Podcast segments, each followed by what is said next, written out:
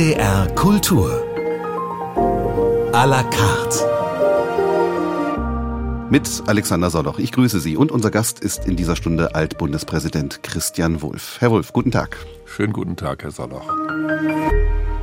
Wie einmal von Norddeutschland, genauer gesagt von Osnabrück aus, die Botschaft in die Welt ging, dass Frieden doch möglich ist, Darüber wollen wir sprechen. 375 Jahre westfälischer Frieden sind in diesem Jahr zu feiern. Der Friedensschluss also, der dem unfassbaren Gemetzel des bis dahin furchtbarsten aller bekannten Kriege ein Ende machte, der 30 Jahre lang in deutschen Landen gewütet hatte. Mord, Brandschatzung, Hunger und Seuchen hatten schätzungsweise vier bis sieben Millionen Menschen ums Leben gebracht. Aber dann kam der 25. Oktober 1648 und nach jahrelangen Verhandlungen in Münster und Osnabrück konnte auf der Osnabrücker Rathaustreppe der Frieden verkündet werden. Der Dreißigjährige Krieg war vorbei. Heute nennt sich Osnabrück Friedensstadt. Das ist Ihre Heimatstadt, Herr Wulff. Ist denn dieses Etikett Friedensstadt mehr als ein Gag des dortigen Stadtmarketings? Ist Osnabrück tatsächlich von der Anmutung, von der Lebensmelodie her eine Friedensstadt? Das Motto, was sich die Stadt gegeben hat, wird tatsächlich gelebt. Ich selber bin davon geprägt. So ist es in Osnabrück eine Übung, dass an diesem 25. Oktober alljährlich alle Schülerinnen und Schüler der vierten Klassen über die Rathaustreppe gehen mit einem Steckenpferd, um an diesen Friedensschluss zu erinnern, und dann aus der Hand der Oberbürgermeisterin des Oberbürgermeisters, je nachdem, eine Brezel in Empfang nehmen. Und damit werden sie erstmals mit etwa neun, mit zehn Jahren mit diesem bedeutenden Thema Frieden äh, beschäftigt. Sie setzen sich damit erstmals kindlich auseinander, um friedlich Konflikte zu lösen und das zu erlernen. Und das hat mich bereits geprägt, weil ich daran eine Erinnerung habe, wie alle anderen Osnabrückerinnen und Osnabrücker auch. Und dann gibt es einen besonderen Umgang mit äh, Minderheiten, mit anderen Religionen. Die Synagoge der Juden spielt eine große Rolle in der Stadt, inzwischen auch die Moscheegemeinden. Und das hat auch Resultate. Beispielsweise sind in Münster und Osnabrück die geringsten Anteile für extremistische Parteien in ganz Deutschland. Das sind Großstädte, wo also die Bevölkerung schon ein wenig weiter ist, als in anderen Teilen man gemeinhin zu sein scheint. Darauf bin ich extrem stolz und darauf können die Münsteraner und die Osnabrücker stolz sein. Werden Sie an diesem 25. Oktober, also übermorgen, auch in Osnabrück sein? Ich werde an diesem Tag äh, in Osnabrück sein und wir haben organisiert ein Singen um 16.30 Uhr, also Jugendbegegnungen über Demokratie und Freiheit und Frieden. Aber wir werden um 16.30 Uhr auf dem Osnabrücker Marktplatz, auf dem Rathausplatz vor dem Rathaus mit hoffentlich Tausenden gemeinsam, internationalen Chören und auch Menschen, die nicht regelmäßig singen, aber eingeladen sind mitzusingen, Friedenslieder singen. Weil das erinnern soll daran, dass damals die Menschen auch sangen, als sie erfuhren, jetzt endlich herrscht Frieden. Daran möchten wir erinnern. Und äh, es ist ja auch interessant, dass Paul Gerhardt, einer der großen Kirchenmusiker und andere, gerade in diesen Zeiten des Westfälischen Friedens großartige Lieder äh, getextet, komponiert haben. Also in der Not dann manchmal die Musik auch Form ist, dem Ganzen Ausdruck zu verleihen, was man in Worte nicht mehr fassen kann. Sie sind in Osnabrück geboren und aufgewachsen, haben dort studiert, dort als Rechtsanwalt gearbeitet, ehe Sie politische Spitzenämter übernahmen, niedersächsischer Ministerpräsident von 2003 bis 2010, Bundespräsident von 2010 bis 2012. Was bedeutet Ihnen persönlich diese Friedensstadt? Was empfinden Sie, wenn Sie nach Osnabrück kommen? Es gibt keine bessere Umschreibung als das Wort Heimat. Heimat ist dort, wo man zu jedem Platz, zu jedem Ort irgendeine Erinnerung hat, Empfindung hat, etwas erzählen kann.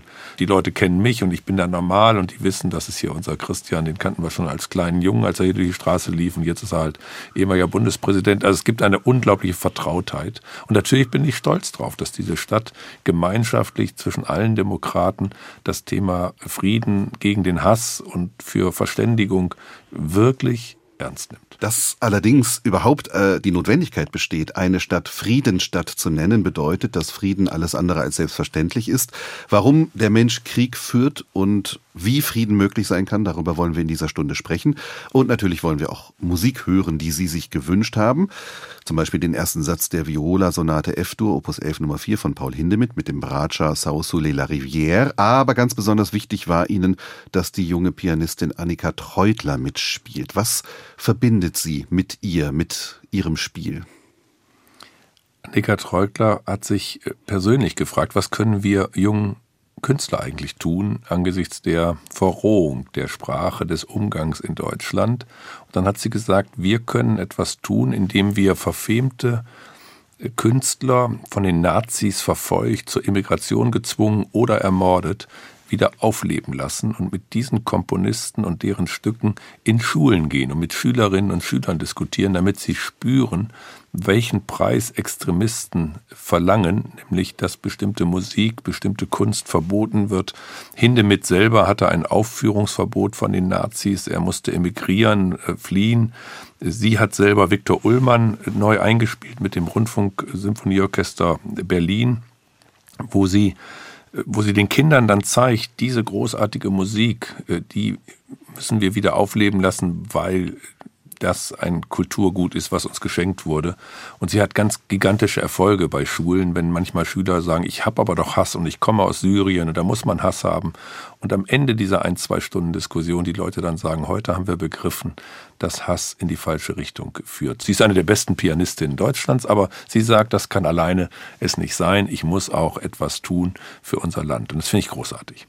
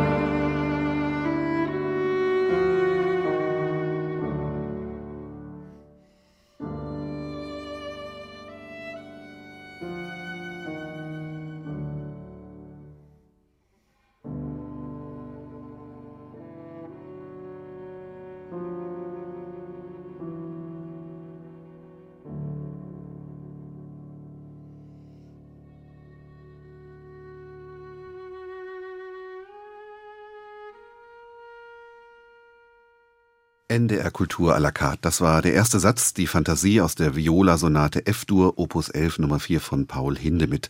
Es spielten die Pianistin Annika Treutler und der Bratscher Sausule La Rivière. Der Altbundespräsident Christian Wulff ist in dieser Stunde bei uns. 375 Jahre ist es her, dass in seiner Heimatstadt Osnabrück der Frieden verkündet wurde, der westfälische Frieden, der dem Dreißigjährigen Krieg ein Ende setzen sollte.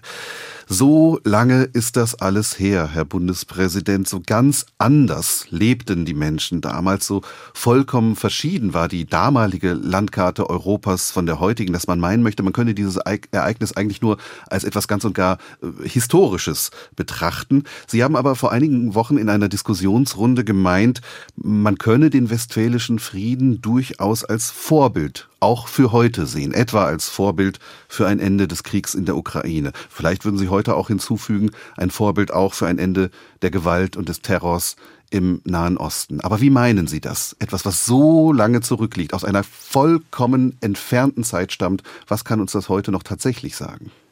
Erst einmal wurde damals verhandelt, intensiv fünf Jahre lang äh, verhandelt und es wurde der Konflikt nicht einfach eingefroren, wie das heute oft passiert, dass man sagt, in Libyen oder anderswo, da ist Hopfen und Malz verloren und das muss man halt einfach so hinnehmen. Dann haben nicht nur die beteiligten Mächte verhandelt, die Betroffenen waren nämlich alleine überfordert, sondern es haben auch unbeteiligte Mächte, damals die Spanier mitverhandelt und auch jetzt müsste China, Amerika, die südliche Hemisphäre mit Brasilien, Argentinien, Südafrika, Indonesien einbezogen werden in die großen Konfliktfelder der Welt, um gemeinsam nach einer Lösung zu suchen. Man hat damals Vielfalt, Föderalismus, Toleranzprinzip eingeführt, als Chance verstanden, dass Kulturen, Religionen, Nationen verschieden sind. Davon sind wir derzeit wieder an einigen Stellen der Welt weit entfernt. Und man hat territoriale Integrität und Souveränität garantiert etwas, was gerade in der Ukraine der Ankerpunkt sein muss, dass die Souveränität und Integrität der Ukraine akzeptiert wird von allen und wer es nicht akzeptiert, zurückgeschlagen wird. Also da gibt es viele Kriterien, die uns heute äh, helfen würden. Spannende Themen, die aus solchen Friedensdiskussionen heraus entwickelt werden können. Ja, nun müssen wir natürlich, wenn wir diesen historischen Vergleich ziehen, auch sehen, dass eben diesem Frieden 30 Jahre Krieg bis zur totalen Erschöpfung vorausgingen. Und, äh, und Sie haben ja auch gesagt, die Friedensverhandlungen selbst haben fünf Jahre gedauert. Also erst diese Erschöpfung, dieses Gefühl aller Kriegsparteien, hier sowieso nichts mehr gewinnen zu können, ähm, hat ja überhaupt diese Friedensverhandlungen erst äh, ermöglicht. Sind das dann also die Zeiträume, mit denen wir uns arrangieren müssen, müssen noch Ewigkeiten vergehen, ehe überhaupt an einen Frieden zu denken ist, in der Ukraine oder in Israel und Palästina. Das ist das sehr Düstere, was von diesem Frieden und den Verhandlungen ausgeht. Es gibt viele Schilderungen von Zeitgenossen, die auch zu den fünfjährigen Verhandlungen sagen, am Ende waren die Verhandler einfach am Ende die mochten dann nicht mehr das Schwarzbrot in dieser westfälischen Region und die äh, fühlten sich einfach so, dass sie sagten, jetzt muss es irgendwie gelingen, damit wir auch irgendwann mal wieder nach Hause kommen. Also, dass, dass Menschen äh, so wenig ambitioniert sind, entschlossen sind, dem Frieden zu dienen und dass sie so lange irgendwelchen Interessen nachlaufen und dienen, die nur sich und nicht das andere sehen, das ist einfach äh, eine große Betrübnis. Ich meine, wir, wir müssten alle dazu kommen zu sagen, wir gucken mit unseren eigenen beiden Augen, wir gucken mit den beiden Augen des Gegenüber und dann nochmal mit einem fünften und sechsten Auge von oben drauf. Mit Ihren eigenen beiden Augen haben Sie in die Augen von Putin geblickt und in die Augen von Medvedev. Das war im Oktober 2010. Da waren Sie gerade ein paar Monate Bundespräsident. Staatsbesuch in Moskau. Putin war damals zwischenzeitlich Ministerpräsident, äh, Dmitri Medvedev heute einer der radikalsten Kriegspropagandisten in Moskau, ähm, war sozusagen Putins Statthalter im Kreml. Welche Eindrücke hatten Sie damals von diesen beiden Menschen? Der Staatsbesuch fünf Tage von mir in Russland war für meine Meinungsbildung sehr wichtig, denn es hat sich einerseits gezeigt, dass Putin uns, unsere Art zu leben, westliche Demokratiemodelle verhöhnte, zynisch verhöhnte, als wir darüber ins Gespräch kamen. Und Medvedev hat mir ganz klar gesagt, machen Sie sich keine Hoffnung, dass zwischen Putin und äh, mich ein Blatt Papier passt, sondern wir treten unterschiedlich auf, verfolgen aber absolut die gleichen Interessen. Und ich war dann auch noch später in Russland, beispielsweise 2019, habe äh, Michail Gorbatschow gedankt für die Grenzöffnung, an der er den größten Anteil hat. Und äh, er konnte nicht mehr reisen, deswegen habe ich ihm einen Brief von Bundespräsident Steinmeier überbracht, einen sehr persönlichen Brief und, und ihm sehr persönlich gedankt. Und Michail Gorbatschow hat mir dann gesagt, äh, Herr Wulff, äh, Sie müssen ernster nehmen, dass hier wieder Stalin-Statuen äh, aufgebaut werden, dass hier wieder Stalin verherrlicht wird. Dem sind ja Millionen Menschen zum Opfer gefallen. Und für ihn war die Sicht der Todesurteile, die Stalin alle selber unterschrieben hat, einer der Gründe für Glasnost und Perestroika, für die Öffnung der Sowjetunion. Und er sah, dass das wieder auflebte, hat uns gewarnt und der Westen hat diese Warnung nicht ernst genug genommen. Ebenfalls 2019, äh, da Sie ja als Altbundespräsident eben auch repräsentative Aufgaben übernehmen. Ihr Beispiel von eben hat es ja auch äh, gezeigt, Ihren Besuch bei Gorbatschow. 2019 waren Sie auch als Vertreter der Bundesrepublik bei der Amtseinführung des ukrainischen Präsidenten Volodymyr Zelensky in Kiew. Da sah die westliche Politik in ihm vielleicht vor allem noch den, den Schauspieler, den Komödianten und keiner konnte sich vorstellen, dass er knapp drei Jahre später als Kriegspräsident im olivgrünen Pulli im Mittelpunkt der Weltöffentlichkeit stehen würde. Welchen Eindruck hatten Sie damals von ihm, wenn Sie noch unbefangen und, und nicht überlagert von dem, was seitdem geschah, überhaupt daran denken können? Ich habe ganz konkrete Erinnerungen an diesen Tag, diese enorme Erwartung der Bevölkerung. Also es waren äh, über 70 Prozent Zustimmung beim zweiten Wahlgang für Zelensky und man spürte das schon auf dem Weg zum Parlament, diese großen Hoffnungen. Dann spürte man, dass sich die Ukraine bereits im Krieg befand durch die Okkupation im Osten und auf der Krim. Es wurde dann nämlich begrüßt im Parlament, jeder ausländische Gast und den größten Beifall fand der kanadische Vertreter, die hatten den Verteidigungsminister geschickt. Den größten Beifall fanden die Präsidenten von Estland, Litauen, Lettland, weil das eben die Länder sind, die in gleicher bedrohter Situation sind und dann wurden Frankreich und Deutschland sehr herzlich begrüßt, weil man auf uns große Hoffnungen setzte und setzt. Das war spürbar, dass dieses Land sich in diesem Moment bereits nach der Annexion der Krim im Krieg befand. Das haben wir aber nicht wahrgenommen im Westen, sondern haben gedacht, naja, das ist ein regionaler äh, Konflikt, das muss man einfach heute so sagen. Und er selber ist Jurist, äh, also nicht einfach Schauspieler und Filmemacher und Komödiant, sondern er ist Jurist von der Ausbildung her und ist dann über Medien gegangen und hat Inhalte gemacht. Er hatte ja eine Serie Diener des Volkes. Das war eine Fernsehserie. Da hat er den Präsidenten gespielt. Aber danach beweist er, das haben wir natürlich abwarten müssen, beweist er, dass er der Diener des Volkes ist. Also sehr eindrucksvoll, diese Persönlichkeit. Und ich hatte einen guten Eindruck, aber man musste abwarten, wie sich das entwickelt. Und es war ja schon komisch. Vor der Wahl hatten einzelne Fernsehsender einmal diese Serie gespielt, äh, wo er sich als Präsident spielte. Und am nächsten Tag wurde er ins Amt eingeführt. Und man hatte noch Western gespielt, in denen Ronald Reagan mitspielt. Und er ist die Synchronstimme von Ronald Reagan in diesen Western. Also wenn man sich das vorstellt, dass Olaf Scholz hier eine Synchronstimme wäre für einen Western und gleichzeitig eine Rolle spielen würde, Diener äh, des Volkes, dann ist das schon in dem Moment gewöhnungsbedürftig gewesen. Er hat auch in seiner Einführungsrede gesagt, hängt nicht mich auf, sondern hängt eure Kinder auf, für die arbeiten wir. Und äh, wenn ihr euch auflöst als Parlament und Neuwahlen zulasst, dann kriegt ihr alle einen Orden von mir. Das waren schon äh, Ausführungen, die man so von traditionellen Politikerinnen und Politikern nicht kannte. Jetzt kommt ihm das zugute, dieses kommunikative Talent, etwas, was uns in Deutschland gerade so wahnsinnig fehlt. Aber interessanter Gedanke, Olaf Scholz als Synchronsprecher. Da würde man dann aber überhaupt endlich mal seine Stimme hören. Das wäre vielleicht gar nicht verkehrt. Dann wüsste man, wie die klingt. Zwingen Sie mich nicht zur Tagespolitik und zu Oder finden Sie nicht auch, Herr politischen Einlassungen als Altpräsident, der man über den Dingen verharren sollte. Hm.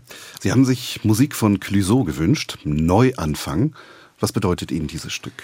Für mich ist das total wichtig. Natürlich in meinem eigenen Leben. Ich habe mir bei meinen beiden großen Anlässen, nämlich sowohl äh, dem großen Zapfenstreich bei meiner Verabschiedung als auch äh, bei meiner letzten Hochzeit mit meiner Frau jeweils ein Kirchenlied gewünscht, wo Himmel und Erde sich berühren, wo Menschen neu beginnen. Und ich finde, man muss sein Leben lang immer wieder in der Lage sein, neu zu beginnen, neu anzufangen, sich selbst und anderen eine neue Chance zu geben. Mir sind Leute suspekt, die immer nur Erfolg hatten, die immer nur erzählen, dass sie nur Erfolg hatten. Ich finde unter jedem Dach ein Ach und überall gibt's Probleme und wer am ehesten die Probleme zum Anlass nimmt, zugrunde zu gehen. Und zwar nicht sich das Leben zu nehmen, sondern den Dingen auf den Grund zu gehen und wirklich zu fragen, was habe ich vielleicht falsch gemacht, was kann ich verändern, wo kann ich besser werden die leben eigentlich glücklicher als die, die alles vertünchen und verdecken und, äh, und meinen, sie haben immer schon per se irgendwann mal A gesagt, dann müssen sie jetzt auch B sagen. Nein, wer A gesagt hat, muss nicht B sagen. Und wer A gesagt hat und dann fälschlich B, kann auch wieder A sagen diese Freiheit des Christenmenschen, die finde ich, äh, kommt in so einem Lied Neuanfang von Clouseau zum Ausdruck.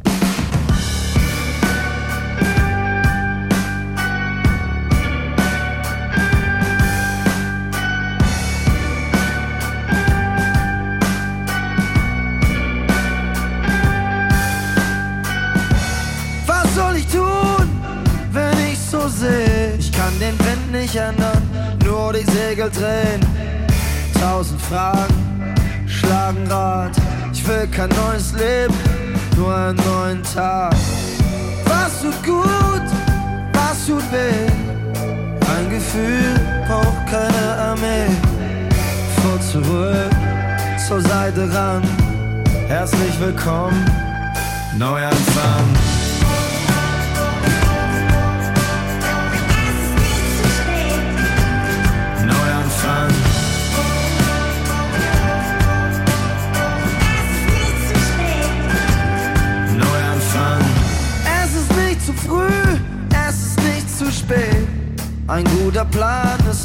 Eine Idee. Werf nicht mehr alles in einen Topf. Veränderung braucht einen klaren Kopf. Will mich nicht schämen für ein bisschen Glück. Bin ich es selber oder spielt die Welt verrückt? Sie klare Linien zwischen Bauch und Verstand. Herzlich willkommen, Neuanfang.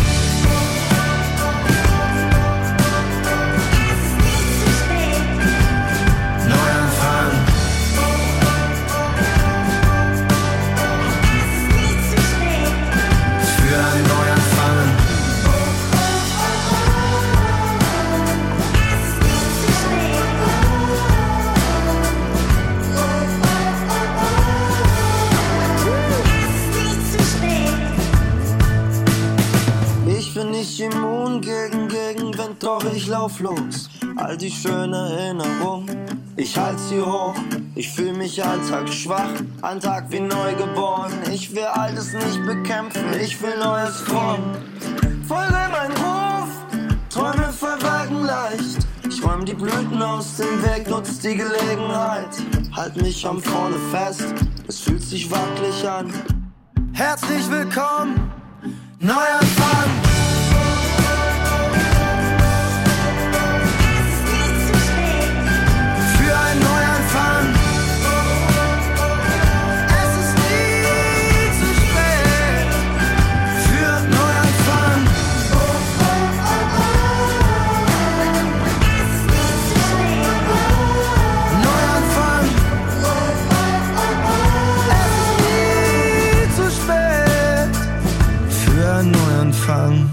Neuanfang von Clüso, ein Wunsch unseres heutigen Gastes in NDR Kultur à la carte des Altbundespräsidenten Christian Wulff. Ich will kein neues Leben, nur einen neuen Tag, heißt es in diesem Stück. Wie war das denn für Sie nach Ihrem Rücktritt vom Amt des Bundespräsidenten im Februar 2012? Begann da ein neues Leben oder nur in Anführungszeichen ein neuer Tag? Nach meinem Rücktritt äh, war ich natürlich schwer angeschlagen. Äh, ich glaube nicht, dass viele unter einen solchen medialen Druck äh, wie ich jemals geraten sind und das hat sich in der Form zum Glück auch niemals wiederholt. Für mich war dann wichtig, die Verletzungen, die erkennbar bei mir eingetreten waren, natürlich verheilen zu lassen, aber auch dahingehend aufzuarbeiten, dass man die Verletzungen auf der Ebene erwidert, auf der sie einem zugefügt wurden, also in der Öffentlichkeit. Für mich war es wichtig, ein Buch zu schreiben. Davon haben mir alle abgeraten, insbesondere meine besten Freunde. Aber ich habe gesagt, ich brauche das für mich. Ich muss es niederlegen, damit ich danach sagen kann, ich gucke wieder nach vorne und kann darauf verweisen, als dass ich über die Vergangenheit immer reden müsste. Und das hat mir diesen Luxus gegeben, dass ich über die Vergangenheit nicht mehr reden muss, weil ich sagen kann, wenn es euch interessiert, alle haben sich zu mir eingelassen und geäußert. Wenn ihr auch meinen Senf dazu sehen wollt, meine Meinung lesen wollt, dann lest es durch. Und ich habe dann den Freispruch erkämpft und nach dem Freispruch dann nach vorne geschaut und mich gefragt, kann ich weiter für diese Demokratie, für dieses Land, für unser System, unsere Art zu leben kämpfen? Und das war mit einem klaren Ja beantwortet. Und jetzt bin ich unterwegs, die letzten Tage in Stade, Heidelberg, Emden, wo ich Reden halte, vor jungen Leuten vor allem, über den Zusammenhalt unserer Gesellschaft und was wirklich wichtig ist in der Demokratie. Und das macht mir große Freude. Und ich habe Ehrenämter, Präsident des Deutschen Chorverbandes und Vorsitzender der Deutschlandstiftung Integration, wo wir 1400 Stipendiaten haben, deren Eltern aus 105 Ländern stammen. Großartige Erfahrungen mit diesen jungen Leuten. Und bin Schirmherr und äh, also es ist alles wieder gut. Ganz oben, ganz unten heißt dieses Buch, von dem Sie gerade gesprochen haben, 2014 bei CH Beck erschienen. Wie blicken Sie heute mit dem Abstand von elfeinhalb Jahren auf diese Wochen auf die zunächst äh, medialen und dann ja auch staatsanwaltlichen Ermittlungen gegen sie wegen eines Hauskredits, den man fragwürdig fand und Urlaubsaufenthalten bei begüterten Freunden, die man nicht korrekt abgerechnet fand. Alles Vorwürfe, von denen später nichts mehr oder mindestens kaum etwas übrig blieb. Äh, den, den Freispruch im Gerichtsverfahren haben Sie gerade erwähnt. Und alle damals an den Recherchen beteiligten Medien mussten späterhin einräumen oder hätten einräumen müssen, dass sie übers Ziel weit hinausgeschossen waren. Aber hatte diese ganze Affäre trotz allem irgendeinen Sinn für Sie? Naja, wenn es einen Sinn hat, äh, dann, dass alle Schaden genommen haben und deswegen alle in Zukunft behutsamer vorgehen sollten. Also es hat die Politik Schaden genommen, es haben die Medien Schaden genommen, die Justiz hat Schaden genommen, ich habe Schaden genommen. Das sollte man in Zukunft in der Form vermeiden, weil es das System schwächt und nicht stärkt. Aber äh, die Gesamtbetrachtung von Per Steinbrück oder dem Zeitautor Adam Soboschinski teile ich, der gesagt hat, vor 60 Jahren gab es eine große Übergriffigkeit der Politik gegenüber den Medien, das war die sogenannte Spiegelaffäre, und 50 Jahre später gab es dann eine große Übergriffigkeit der Medien gegenüber der Politik, dass sie nicht mehr nur Politik kontrolliert und berichtet, sondern gemacht hat. Äh, und diese Übergriffigkeit sehe ich und daraus müssen Konsequenzen gezogen werden und die sind auch bei vielen gezogen worden. Mancher hat sich sogar bei mir entschuldigt. Also dann war es dafür etwas wert zu sehen, welche Macht mächtige Medien haben können und dass man genauer hingucken muss mit Verhältnismäßigkeit, keine Vorverurteilung. Und in Zukunft werden die Leute häufiger sagen, Mensch, ihr müsst wissen, bei Wolf ist nichts dabei rausgekommen, obwohl bei dem alles umgedreht wurde, bis in meine Schulzeit hinein. Und ich weiß nicht, ob es viele Bundesbürger gibt, wenn man da die Kalender von zehn Jahren jeden Tag durchguckt, die Kontoauszüge durchguckt, die Steuer Erklärungen durchguckt und, und alles bis in die Schulzeit hinein, ob dann am Ende alle sagen würden, okay, man hat dann 700 Euro gefunden, die man vor Gericht bringt und da wird dann noch freigesprochen. Also insofern bin ich natürlich auch der am meisten durchgescheckte Bundesbürger, den wir hier in Deutschland haben und es gibt natürlich auch eine gewisse Unbefangenheit und Freiheit, wenn man mal so durchgescheckt wurde. Aber das ist ein bisschen jetzt auch äh, Zweckoptimismus. Sie haben sich Musik des Liedermachers Stefan Sulke gewünscht, Hass und Krieg, ein Lied voller Traurigkeit und Bitternis. 1984 geschrieben, aber wahrscheinlich von ewiger Aktualität, oder? Ich mag äh, Stefan Sulke. Ich glaube, bei Wikipedia findet man sogar, ich sei sein Anhänger, hat mir jetzt jemand in der Vorbereitung gesagt. Ich besuche gelegentlich Konzerte von ihm und hatte irgendwie erahnt, dass da eine besondere Lebensgeschichte ist. Er ist 1939 in Shanghai im Ghetto geboren, weil die Eltern aus Deutschland als Juden fliehen mussten. Und diese Lebensgeschichten, diese Biografien, die haben eben besonders viel zu sagen. Und was die zu sagen haben, sollte man besonders ernst nehmen. Und deswegen höre ich genau hin und äh, schätze Stefan Sulke ungemein. Aber er lebt heute in der Schweiz, ist eben auch Immigrant geworden.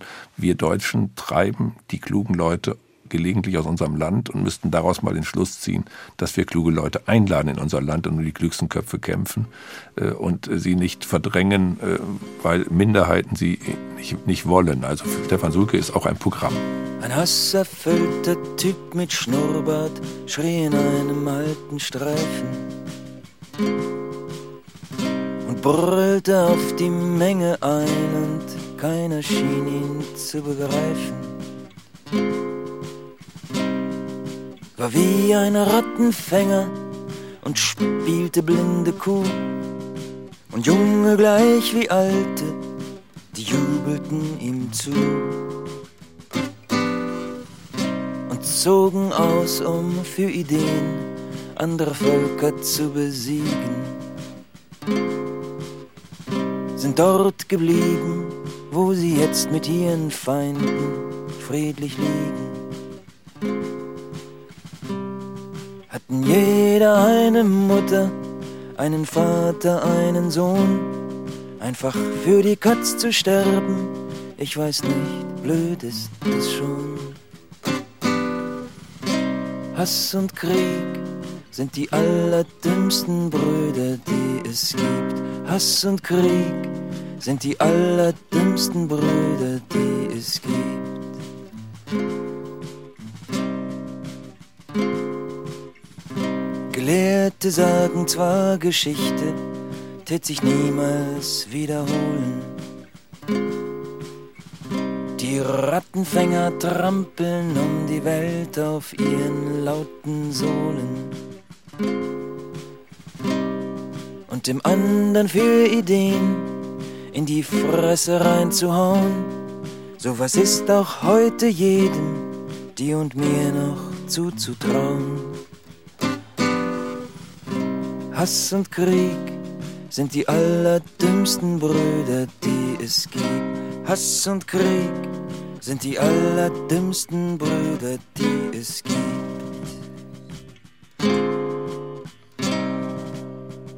Stefan Sulke, Hass und Krieg. Sie haben sich dieses Lied gewünscht, Christian Wulff. Und was hat er da gerade gesungen? Dem anderen für Ideen in die Fresse reinzuhauen. Sowas ist auch heute jedem, dir und mir zuzutrauen. Heißt das, der Krieg ist des Menschen Naturzustand? Der Mensch kann gar nicht ohne Krieg? Wir müssen vernünftig sein. Wir müssen ähm, uns anstrengen. Wir müssen erinnern und nicht vergessen. Äh, wir müssen realisieren, dass nach Kriegen die Leute zusammensitzen und sagen, nie wieder. Nie wieder Krieg, nie wieder Nationalismus, nie wieder Erheben über andere. Das war die Philosophie in Deutschland, im zerstörten Deutschland 1945. Und dann hat man am Europa gebastelt und gebaut und man hat wieder angestrebt, gleichberechtigtes Mitglied der Völkerfamilie zu werden. Und heute hören wir wieder die Stimmen, Amerika zuerst, Polen zuerst, Deutschland zuerst, eigene Interessen in den Mittelpunkt stellen, andere Interessen ausblenden. Also es beginnt dann immer nach ein paar Jahrzehnten das Vergessen. Das Erinnern genügt nicht und die Leute gehen wieder übers Eis und in die Katastrophe. Das ist etwas, was mir mein Vater, der den Untergang Weimar erlebt hat, mitgegeben hat. Achte in deiner Generation darauf, dass das nicht wieder passiert und engagiere dich und fühle dich verantwortlich für die Demokratie.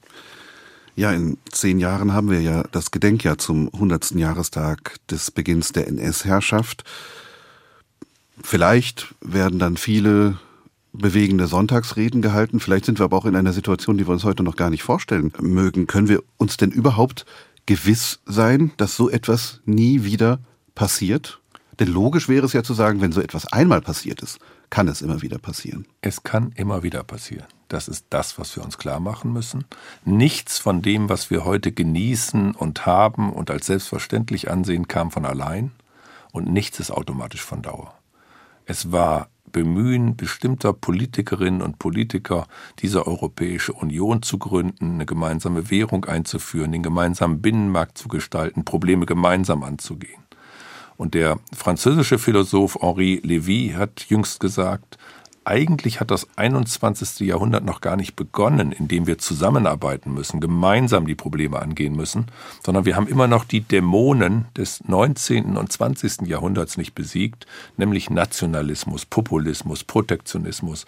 Also wir selber sind immer in der Gefahr, aus der Geschichte nur unzureichend zu lernen und was wir gelernt haben zu vergessen. Und wir machen uns vielleicht auch nicht genug klar, dass Demokratie sehr brüchig ist. Die Diktatoren, die Autokraten, die setzen ihre Sicherheitsapparaturen ein zur Erhaltung ihrer Macht ganz oben als äh, Apparatschicks. Wir setzen aber die Polizei ein, um auch die Gegner der Demokratie zu schützen bei Demonstrationen, in der Meinungsfreiheit, in der Pressefreiheit. Und die können sogar Fake News verbreiten und das ist erstmal nicht strafbar. Äh, es ist Teil der Meinungsäußerung, der freien Meinungsäußerung. Das ist äh, ein Problem der Demokratie. Sie hat keine Sicherheitsapparatur, sondern sie hat die Bürgerinnen und Bürger. Und wenn sie nicht ausreichend Demokraten hat, dann überlässt man den Rändern äh, das Geschehen. Das ist der Auftrag, den wir jungen Leuten sagen müssen müssen. Jede Generation muss für die Zeit die Bedingungen schaffen, unter denen sie leben wollen. Nichts ist auf Dauer Gott gegeben. Das, das ist eine Botschaft, die jetzt auch langsam Anklang findet, weil Menschen begreifen, ja, das ist alles viel brüchiger und viel anspruchsvoller, als wir uns das bisher in besseren Zeiten gedacht hatten. Ich bin äh, Jahrgang 1978, also in einen mindestens vermeintlich sehr stabilen Frieden, sehr stabilen Wohlstand hineingeboren. Und als ich so mit 15, 16, 17 begann, mich für Geschichte zu interessieren und von all den schrecklichen Kriegen der jüngeren Vergangenheit las, dachte ich, was habe ich für ein unverschämtes Glück, keinen Krieg erleben zu müssen und in einer Zeit und in einer Region zu leben, in der es nie wieder Krieg geben wird. Jugendliche Naivität könnte man heute sagen. Sie sind 19 Jahre älter, 1959 in Osnabrück geboren. Das heißt, Deutschland war schon wieder aufgebaut, aber der Krieg war eigentlich noch nah. Welche Rolle hat der Krieg, das Nachdenken über den Krieg, vielleicht auch das Sprechen über den Krieg oder das Verschweigen des Kriegs, welche Rolle hat der Krieg, auch die Angst vorm Krieg in Ihrer Kindheit und Jugend gespielt? Ich habe als Kind äh, einmal gespürt, dass meine Eltern sich sorgten. Das war in Prag 1968, als russische Panzer dort den Aufstand äh, niederschlugen. Da spürte ich, hier war Sorge. Prag ist so nah und gibt es wieder Krieg und äh, haben wir die Zeit nicht überwunden.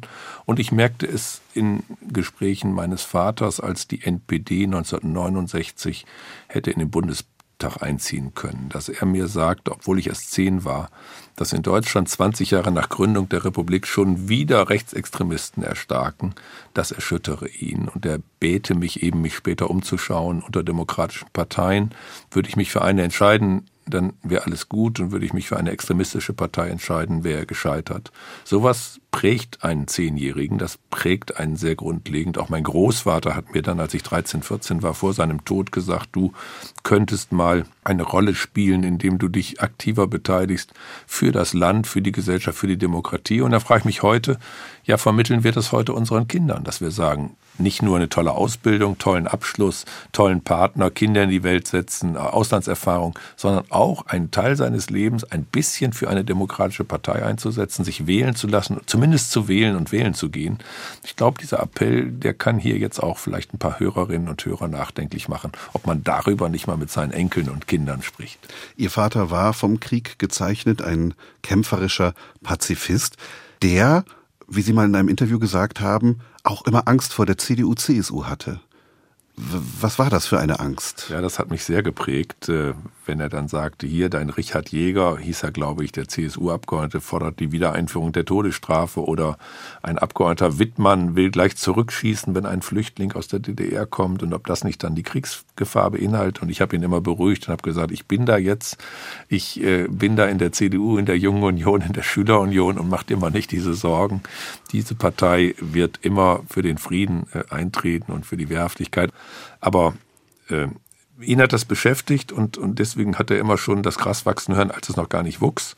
Und das hat mich auch geprägt, zu sagen, während den Anfängen, passt auf, Vorsicht, Mitte, Demokraten untereinander fair miteinander umgehen und so. Also ich bin da sehr stark geprägt von meiner Heimatstadt Osnabrück als Friedensstadt, von meinem Vater, von meinem Elternhaus, wo die auch sehr unterschiedlicher Meinung waren. Ich merkte also früh, ich muss mir meine eigene bilden und dann auch äh, von der CDU und von der Kirche christlich geprägt worden mit der Menschenwürde und die Erde nicht jetzt anzubeten, sondern sie zu pflügen und zu verändern und das Antlitz der Welt mit zu verändern.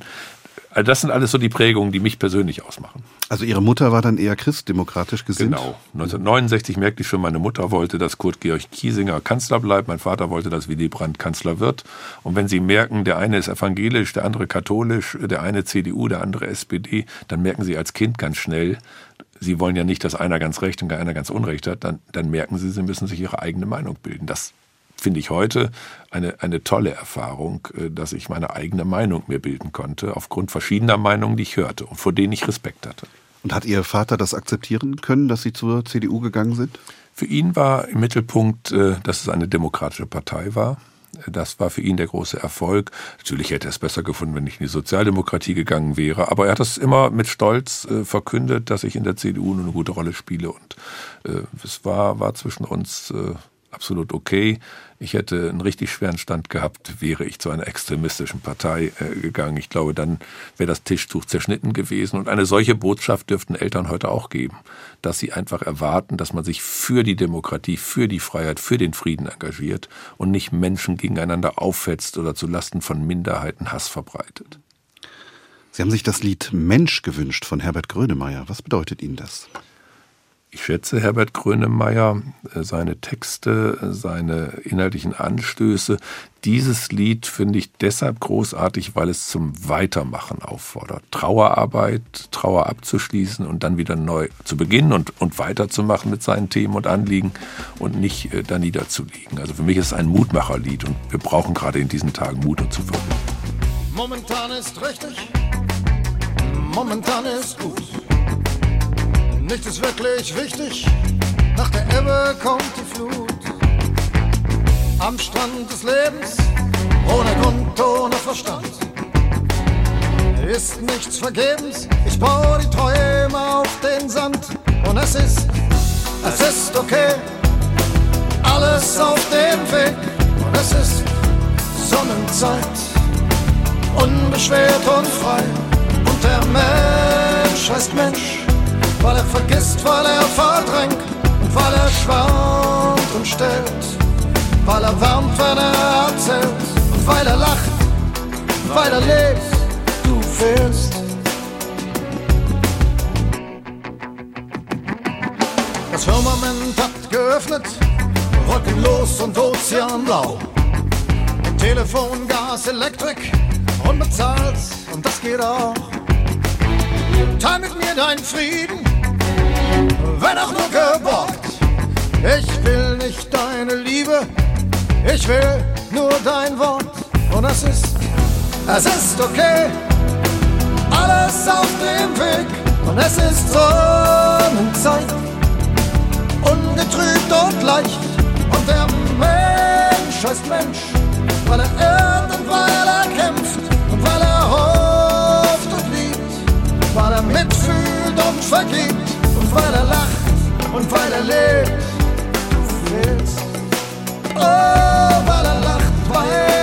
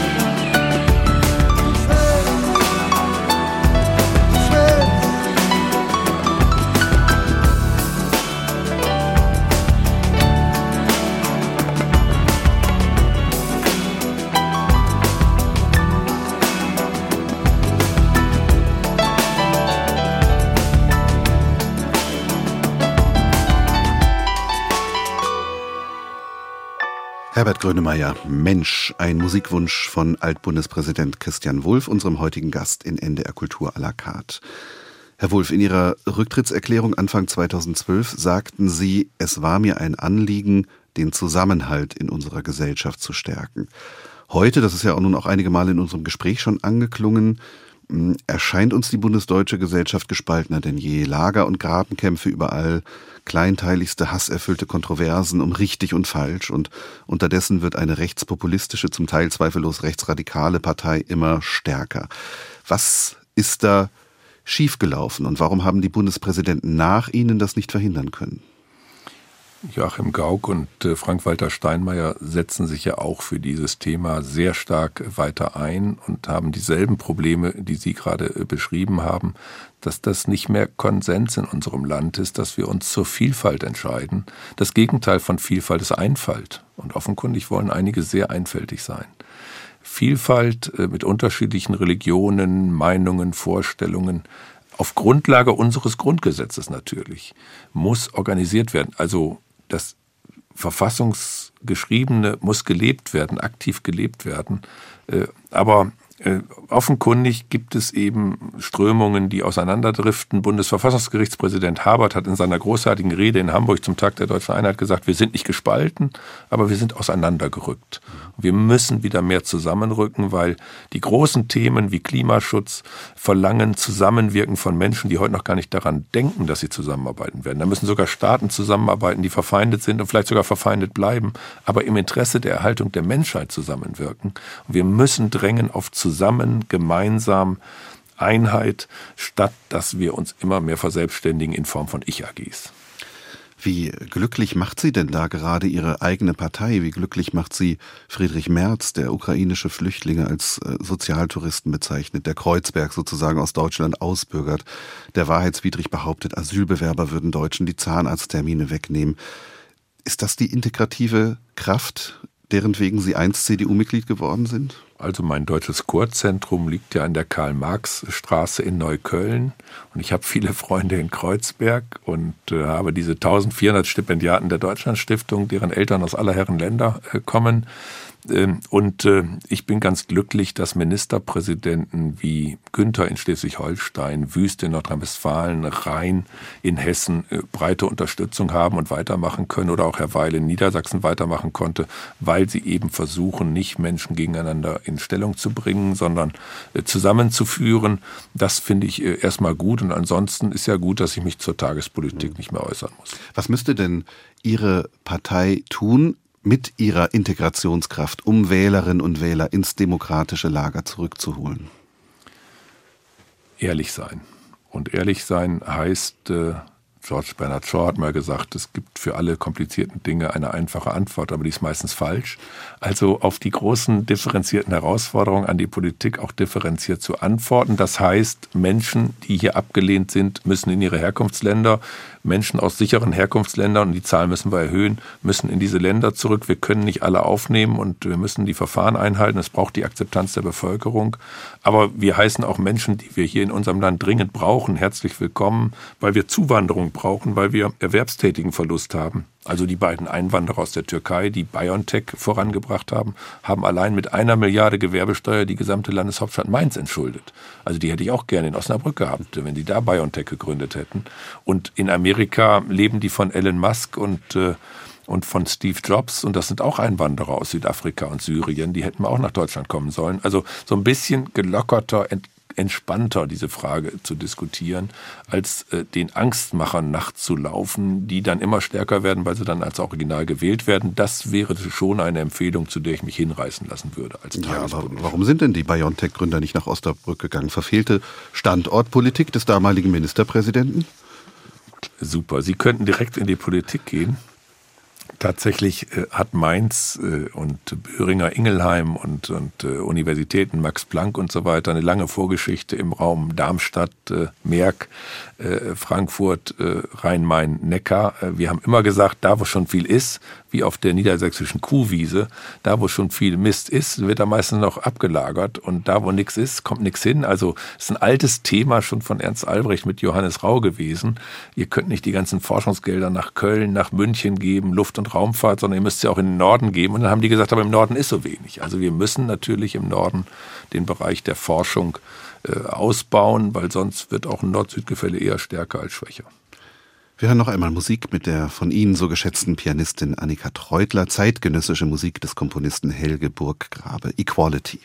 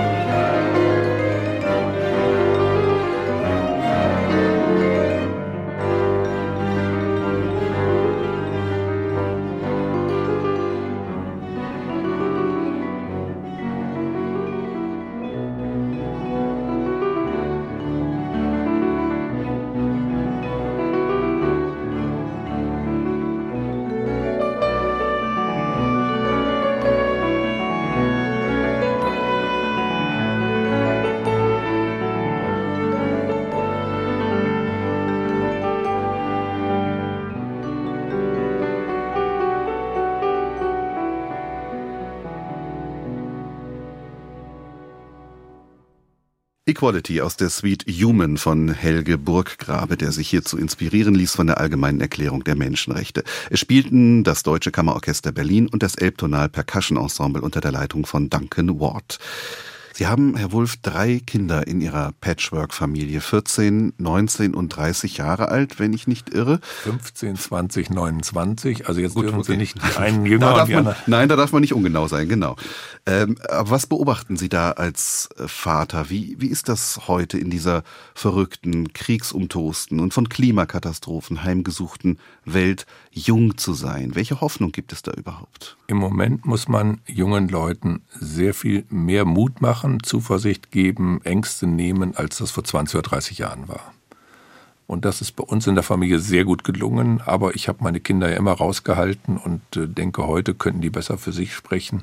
Bin total happy und glücklich, wie die sich entwickeln und ihre eigenen Meinungen äh, äußern und einfach auch gelernt haben zu argumentieren, zu diskutieren, zuzuhören, aber auch sich zu äußern.